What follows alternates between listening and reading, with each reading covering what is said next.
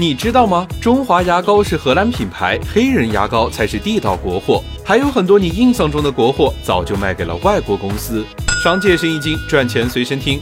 二十七年前，中华牙膏还是国货，但因为经营不善，只得对外出租品牌使用权。荷兰的联合利华每年缴纳一笔租赁费，就能获得品牌永久使用权。从那时开始，中华牙膏全身上下只有名字属于中国。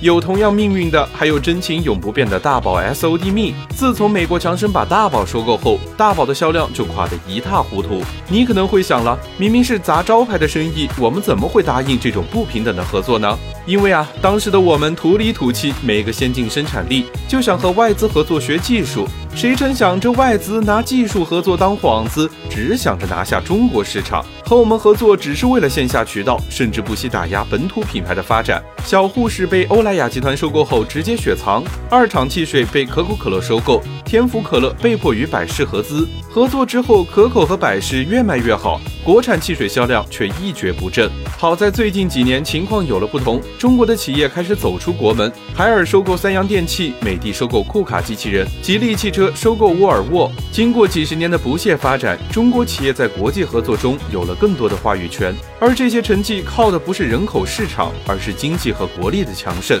商业合作的关键是平等对话，平等对话的基础是自身强大。期待在世界舞台上看到更多中国企业的身影。